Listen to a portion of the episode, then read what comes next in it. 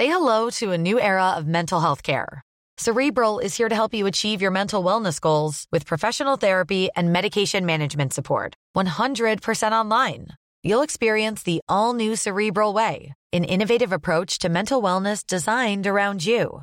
You'll get a personalized treatment plan from a therapist, prescriber, or both in a safe and judgment free space.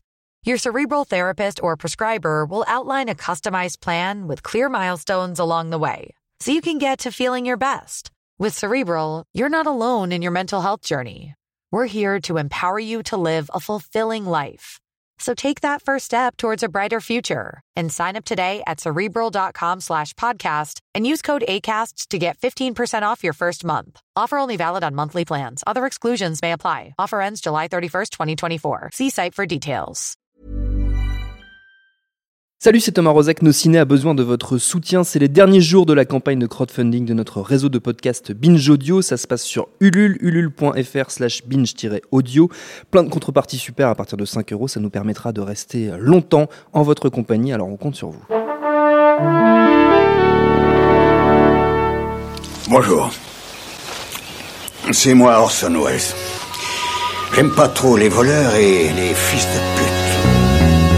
Salut ciné, votre rendez-vous avec le cinéma qui aujourd'hui change d'écran pour une petite session télé. Ça faisait longtemps qu'on ne s'était pas fait une émission complète sur une série du moment.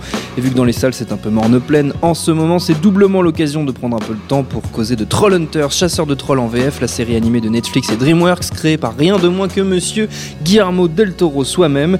Pour en discuter sont réunis autour de la table trois fiers défenseurs de la cause trollesque. Rafik Djoumi, salut Rafik. Salut. Stéphane Moïsakis, salut Steph. Salut Thomas. Et Charline Roux, salut Charline. Salut. Et je salue également le public réuni ici à l'antenne Paris. C'est nos ciné, épisode 67 et c'est parti.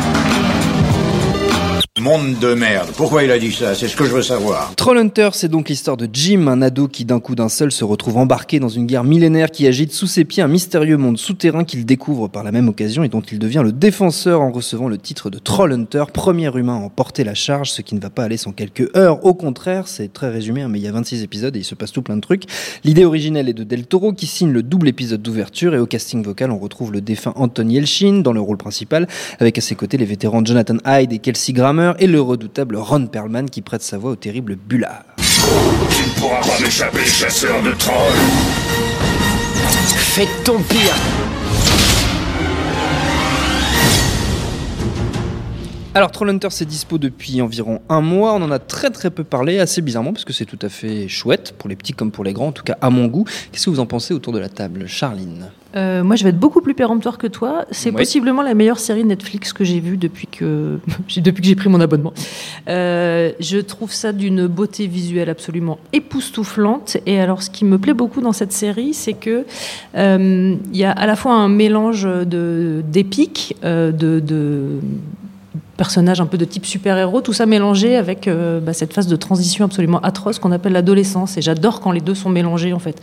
Je trouve que le, changement que subit ce garçon à la fois dans sa vie euh, professionnelle, puisqu'il devient chasseur de trolls, et euh, sa vie d'ado est hyper bien rendu. Il y a possiblement le meilleur sidekick qu'on ait vu dans un buddy movie depuis très longtemps, la personne de, de Tobbs, qui est donc son petit copain un peu, un peu replay et très très drôle. Euh, c'est euh, en plus sur la biographie des personnages euh, dans, un, dans un dessin animé hyper ambitieux, hyper fouillé, c'est hyper recherché. Enfin, il y a une vraie. les personnages ont un vrai passé, on le voit dans le, on le voit dans la série. Enfin, moi, je suis absolument conquise par cette série et c'est peut-être anecdotique, mais c'est la première fois que je regarde une série avec mon enfant en fait. Donc le principe de binge watching avec enfant devient un truc euh, nouveau. Et c'est aussi la première fois qu'en la mettant couchée, je me dis, eh, je vais continuer à regarder sans elle quand même. hein. Bon, voilà. C'était les conseils parentaux Ouais. de Charline Roux. Rafik. Oui, bah, sans, sans surprise, euh, je pense que ce qui m'a amené à découvrir cette série, c'est un goût assez prononcé pour, euh, pour l'œuvre du Mexicain qui, qui se cache derrière. Bah oui. C'est vachement étonnant. Ça, c'est fou, hein. Euh, Je pas vu venir. Mais, mais c'est c'est une façon de, de, de consommer euh, de consommer la série, puisque ce, ce projet-là, en fait, il, il commence à dater. On, on le voyait régulièrement dans les dans les fiches de, de Guillermo depuis, euh, je, je vais pas dire de bêtises, mais de plus de dix ans même. Euh, il avait écrit le bouquin aussi, euh, dont fait. on avait déduit que finalement le truc se ferait pas, parce qu'au départ on pensait que c'était un film, que, que ça se ferait pas et que et, et qu'il en, aurait fait un bouquin, mais en fait non, parce que euh, ce qui s'est passé, c'est qu'en 2006, il a lui-même fait la demande à Jeffrey Katzenberg de pouvoir se joindre à eux sur, euh, sur DreamWorks. Il avait déjà dans l'optique de bosser sur, sur de, sur de l'animation et, euh, et il a euh, très clairement co- collaboré à, à des projets à des projets DreamWorks et déterminé des chartes graphiques, etc. Qu'il s'agisse de les cinq légendes, qui est le plus évident, mais aussi le chapeauté, euh, Kung Fu Panda 2, euh, etc. Le chapeauté d'ailleurs, qui le, la personne qui a chapeauté, Oui. si on peut dire, toute la série, se retrouve à bosser sur euh, Trollhunter, Voilà, un, des, c'est un des- ça, un des meneurs De du toute façon, c'est une production DreamWorks, ce Oui, oui. Trollhunters. Et donc, du coup, effectivement, ça, ça le préparait à, à prendre en charge, euh, à prendre en charge cette euh, série que, que lui-même a, a dit euh, est, est un hommage euh, aux séries que lui-même consommait enfant de, de- de- à la télé, qui était bon, à l'époque des trucs à la Anna Barbera, des Johnny Quest, ce, ce- ce genre de choses-là. Ce qu'il voulait retrouver, c'était, dit-il, ce- ce- ce- ce- cette approche totalement dénuée de- d'ironie et de postmodernisme. Euh, Il y, a- y y quand même un chouïa, euh, quelques petites notes d'ironie, parce qu'on on vit dans un siècle qui, euh, qui, qui le nécessite Qui dans, dans la série. oui. Mais, mais effectivement, ce qui, ce qui est rafraîchissant, c'est de voir ce, ce premier degré assumé. Et, et, c'est- et les épisodes sont réalisés. Enfin, en, tout- en tout cas, moi, j'ai pas encore fini la saison, mais ceux que j'ai vus sont réalisés par, par Guillermo. Et, euh, et, et c'est un plaisir de revoir plein d'éléments qui ont émaillé sa, sa filmographie euh, là-dedans. Enfin, on dé- ça démarre sur un sur un combat de, de trolls qui, qui pourrait être clairement sorti de, de- du final de, de Blade 2 dans, dans, la, dans la chorégraphie. On a on a des évocations d'Hellboy euh, lorsqu'on découvre le monde des trolls, qui est ce- ce- cette espèce de grande place de marché. euh, euh, voilà. euh, Enfin, il y a, y a des tas de choses qui, qui nous renvoient à sa, à sa, à sa filmo. Et, et surtout ce rapport frontal au récit qu'on retrouvait déjà dans, dans Pacific Rim, qui est, qui est pas au goût de tout le monde, hein, dans un siècle encore une fois assez euh, postmoderne et cynique. Euh, ça, moi, ça me fait plaisir de retrouver euh, ce, ce premier degré. Quoi. Ce qui est assez intéressant autour de ce projet, c'est des une chose qu'on lui a hum, sorti à Guillermo del Toro. Je l'ai lu dans plusieurs interviews.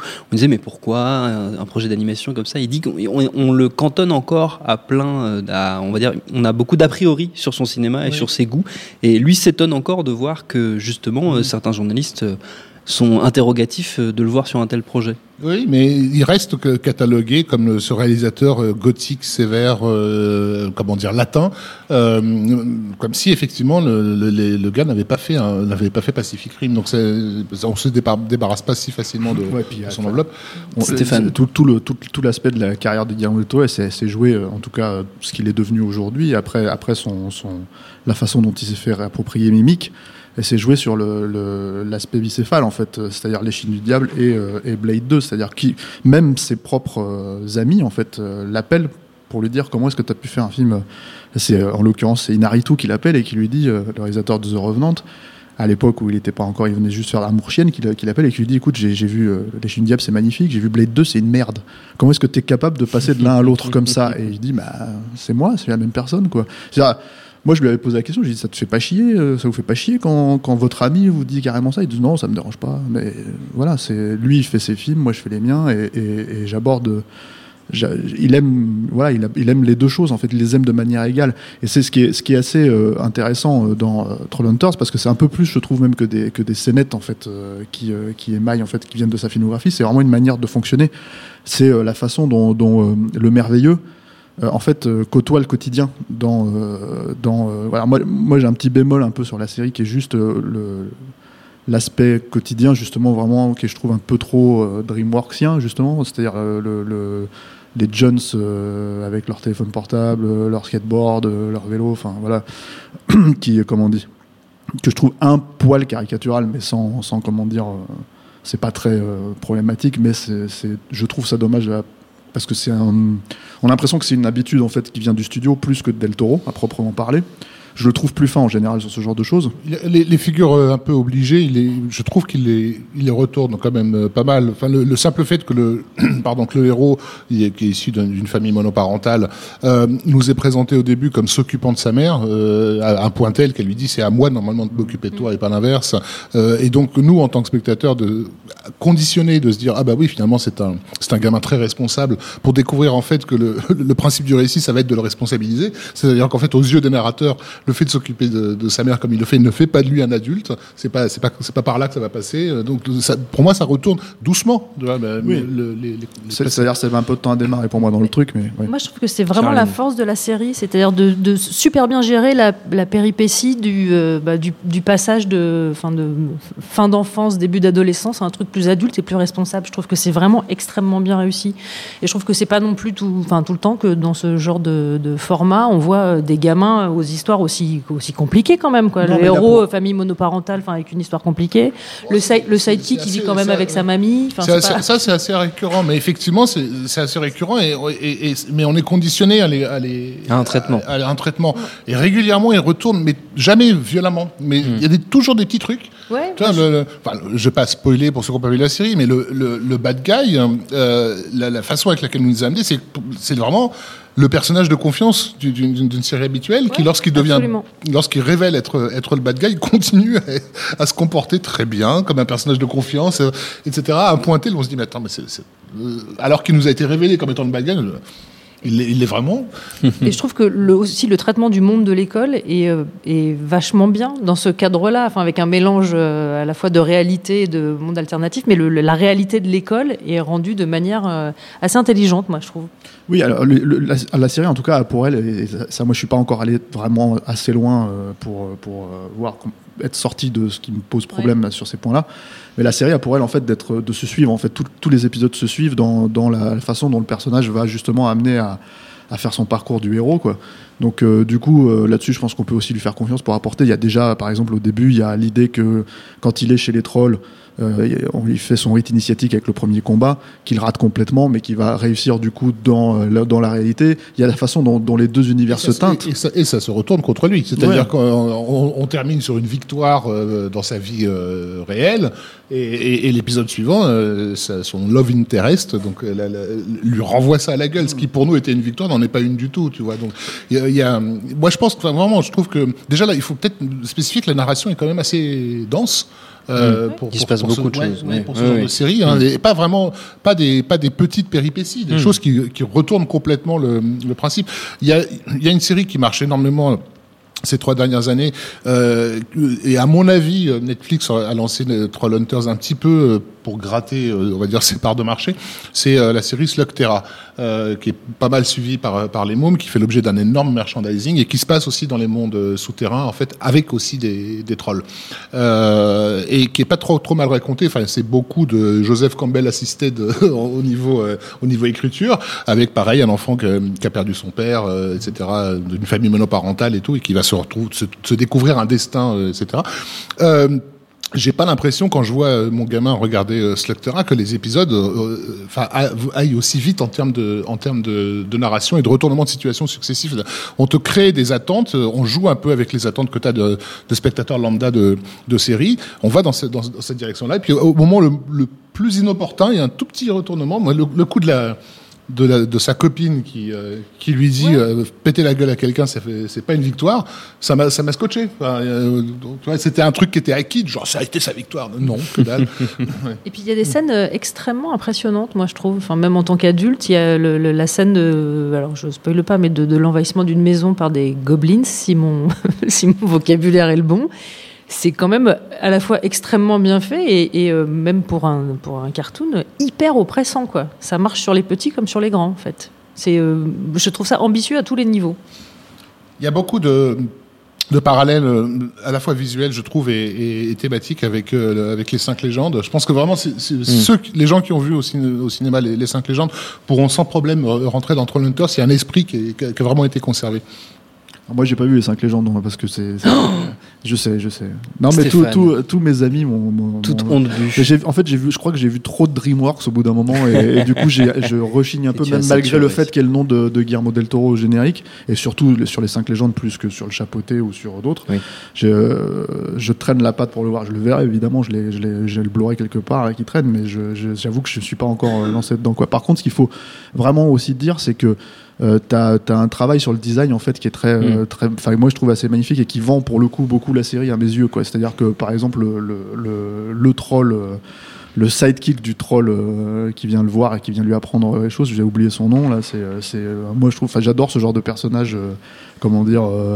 Juste euh, gargantuesque et qui mange et qui euh, qui, euh, qui, euh, qui est juste là pour euh, voilà et je trouve que ça c'est très réussi après tu parlais de merchandising et tout ça et je sais pas ça serait intéressant de savoir si une série comme Netflix elle fonctionne justement sur ces logiques là parce que pour l'instant même avec des très gros euh, films Non, non, comme, non. le- le- le- L'exemple que je citais, Sl- Slugterra, a vraiment été conçu autour de, de ce de merchandising, puisqu'il y a tout À un- l'ancienne. Ouais, et puis non, ça- puis surtout ça marche. hein. Je suis désolé. En, tant que, sûr, parent, en tant oui. que parent, mon portefeuille en, en, en sait quelque chose, parce que euh, j'en achète des slugs pour, pour le petit bonhomme. Euh, mais non, là, là, tu sens qu'il n'y a, pas- il y a pas un plan merchandising de- derrière. C'est vraiment un univers qui a été. euh, Non, mais même pour des grosses séries, justement comme Stranger Things ou des trucs ça qui sont pas euh, des, des séries animées, mais qui pourraient euh, générer peut-être euh, quelque chose, en fait, des figurines ou quelque chose, Des t-shirts, ouais, des vélos. Euh, mais euh, il n'y a pas, il y a pas pour l'instant, il y a rien eu en fait. Donc euh, à part un vinyle pour pour par-ci par-là, quoi, un truc comme ça, quoi. Et juste, moi, j'aime assez aussi dans le- la série la symétrie entre les deux mondes, en fait. Euh, Oui. C'est-à-dire que le héros a un sidekick, son équivalent troll, enfin son formateur troll a un a sidekick. Le personnage du gentil, peut-être méchant, euh, bah, celui qui a chez les trolls, c'est l'inverse. Mais en fait, tout est assez symétrique et euh, je, je trouve que tout ça fonctionne hyper bien ensemble, en fait. Un mot à rajouter Non Vous avez tout C'est dit bien. C'est bien, Regardez. c'est vrai, c'est super. Regardez. C'est bien, Non, regardez-le. voilà, enfin, si vous appréciez le cinéma de, de Guillermo del Toro, Oui, on s'y voilà, retrouve- je on pense s'y que- retrouve assez bien, ouais. C'est vraiment dans la continuité de beaucoup de choses qu'il nous a déjà proposées. Pour terminer, avant de se quitter, les amis, on va prendre quelques instants pour les habituelles recommandations. On peut rester dans le domaine de l'animation. On a quand même déjà bien couvert par le passé, n'est-ce pas, Rafik, la filmo de Guillermo del Toro, mais c'est autorisé quand même, je vous rassure. Stéphane, tiens, tu commences. Bah, euh, effectivement, euh, tu parlais de, de Hellboy, euh, et moi je surtout c'est Hellboy 2 parce qu'il y y, y a un rapport au conte de fées qui est, qui est évident dans, dans, Oui, dans le film. On se retrouve vraiment ça. Voilà, et j'ai l'impression que c'est un film qui est un peu moins apprécié que le premier pour des raisons, je sais pas, ça me paraît un peu étrange parce qu'il est assez différent du, du, Mm. du premier dans l'absolu.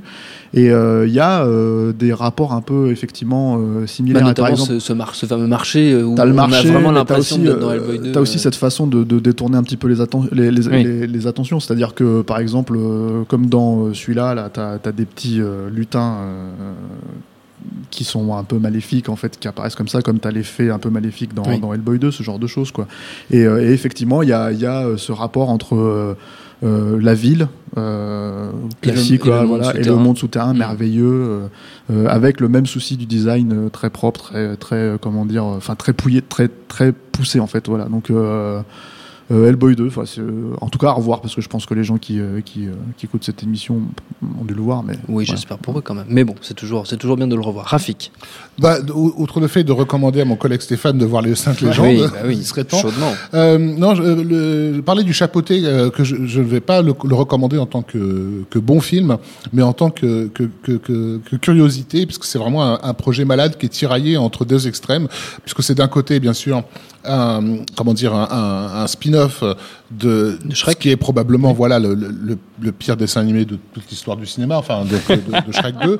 Euh, euh, et qui conserve une partie de, de, de, de, de cet esprit décadent. De, de- de- genre, là, je l'entends en tant que vieux moralisateur de, de Shrek 2, euh, complètement euh, happé par euh, un univers païen euh, mexicain, euh, bah, qui, qui est donc celui de ce- celui de, de Del Toro. Et le, la conjonction des deux donne vraiment un objet bizarre, Oui, c'est bizarre, Euh, oui. bizarre, voire même par moments gênant dans, dans, dans son déséquilibre, euh, où on a des choses extrêmement inquiétantes avec ce personnage d'œuf là. euh, Mmh. tu l'as vu, là oui, oui, oui, oui, voilà, tout à fait, voilà. ouais. Qui- et, et- et on passe, c'est comme si on passait, je sais pas, de d'un Jean-Marie Poiré à du Jodorowsky. Enfin, il y a un truc vraiment. euh, euh, voilà. c'est- infernale. c'est très très dur ce que tu nous fais, Rafik. Et Charline, tiens, pour finir. Euh, alors, sans comparer du tout hein, avec Trollhunter, moi, il y a un, un dessin animé que j'aime beaucoup, en fait. euh, C'est bah, Shrek 2. Voilà, tu l'as dit, c'est bon. c'est oui. ça le truc horrible, comment terminer l'émission. non, non, pas du tout. Pour, bah, pour, euh, entre autres, pour certaines des raisons pour lesquelles j'aime Trollhunter, pour le côté euh, comment devenir un héros et euh, ce passage, euh, enfin un peu teen movie, un peu comment on devient un adulte. Je confesse euh, un vrai amour pour euh, How to Train Your Dragon. Que, voilà. Et le 1 et le 2, je, voilà. je trouve ça à la fois extrêmement tendre, euh, bien réalisé. Et j'ai retrouvé un peu de ça dans Trollhunter Ah oui, oui, aussi. tout à fait, oui. Voilà. Mais d'ailleurs, il faudrait vérifier si Guillermo n'était pas aussi sur, euh, sur Dragon. Mais il est partout, Guillermo. Il est partout, Rafik. Partout où c'est bien. Partout où c'est bien, ça c'est vrai. Notre temps est écoulé. Merci à tous les trois. Merci à Jules à la technique. Merci au public qui a fait le déplacement ici à l'antenne Paris. Rendez-vous sur notre site nosciné.com pour retrouver toutes nos émissions, le programme des prochaines, les dates d'enregistrement si vous voulez venir nous voir. Info à retrouver aussi sur binge.audio, le, le site de notre réseau de podcast Binge Audio. Et puisqu'on en parle, sachez que votre aide est la bienvenue pour nous permettre de continuer notre belle aventure. Ça se passe sur la plateforme de crowdfunding Ulule, euh, Ulule oui c'est ça, ulule.fr slash binge-audio. On a besoin de votre soutien. Ça s'arrête le 20 janvier. C'est vraiment la dernière ligne droite. Il y a plein de super goodies en plus, donc c'est tout bénef. N'hésitez pas non plus à noter favorablement si possible ce merveilleux podcast sur iTunes. Ça ne peut que lui faire du bien. En attendant tout ça, on vous dit à très vite. Salut, c'est Mehdi Maizy. Retrouvez nos fun tous les vendredis, le podcast qui donne de l'amour à Kanye West, Michel Berger et Kalash Criminel. Uniquement dans nos fun.